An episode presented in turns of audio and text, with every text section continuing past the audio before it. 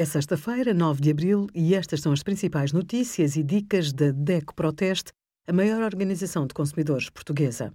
Hoje, em DECO.proteste.pt, sugerimos dicas para comprar carro online, a entrevista à Comissária Europeia da Energia, Kadri Simpson, e os resultados do nosso teste a mais de 40 aspiradores robô. Arrancou este mês a entrega da declaração de IRS relativa aos rendimentos obtidos em 2020. Tem até 30 de junho para fazê-lo através da internet.